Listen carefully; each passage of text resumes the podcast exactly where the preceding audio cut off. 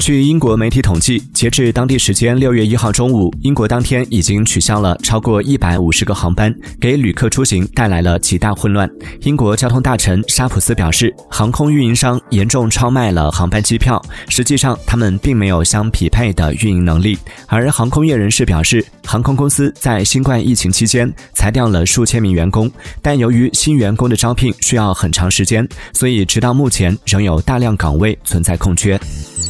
Música